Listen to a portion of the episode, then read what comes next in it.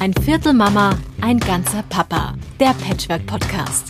Was natürlich spannend an dieser Situation war, war ja nicht nur, dass sozusagen meine Kinder meine neue Freundin getroffen haben, sondern ihre Kinder haben ja auch mich kennengelernt. Also es war ja so ein Art Double Date. ich sehe mich dann eher so ein bisschen in der Freundesrolle, mhm. weil die Mutterrolle kann ich nicht innehaben und die will ich nicht innehaben.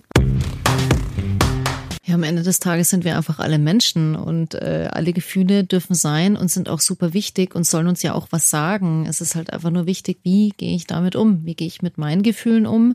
Und wie gehe ich dann wiederum äh, mit den Gefühlen meines Kindes um?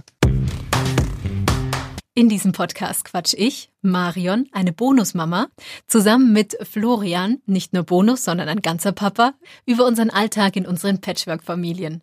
Was wir so erleben, was wir fühlen und was für Herausforderungen es gibt. Mit dabei auch Alex, Kinder- und Jugendlichenpsychotherapeutin. Ein Viertel Mama, ein ganzer Papa. Der Patchwork-Podcast.